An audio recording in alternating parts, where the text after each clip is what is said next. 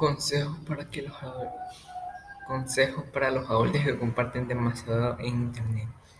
Fotografías inapropiadas, opiniones no solicitadas y detalles insustanciales de la vida cotidiana son algunas informaciones que se comparten en las redes sociales.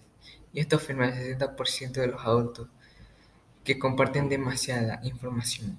Por eso es necesario saber algunos consejos para mantener tu privacidad y la de los demás. Número 1. No etiquetes a demasiadas personas y mantén la privacidad de los demás.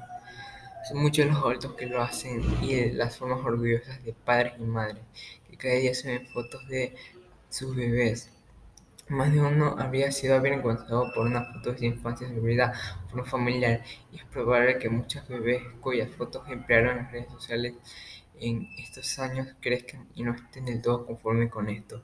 Sabemos que, aquí, sabemos que ahí no hay, no hay malas intenciones, pero aún así la privacidad debe ser resguardada y los adultos deben entenderlo. Piensa bien los, los datos que piden en, la web. Aparecen decenas de engaños cada día. Buscan robar datos personales, enviar más spam, publicidad e incluso códigos maliciosos. Por ejemplo, así como el scan que muestra un video impactante y solo descarga un malware en el equipo. No agregues a cualquiera en las redes sociales. Claro que al abrir una cuenta de Facebook, Instagram, etc., encontrarás decenas de personas con tus mismos apellidos.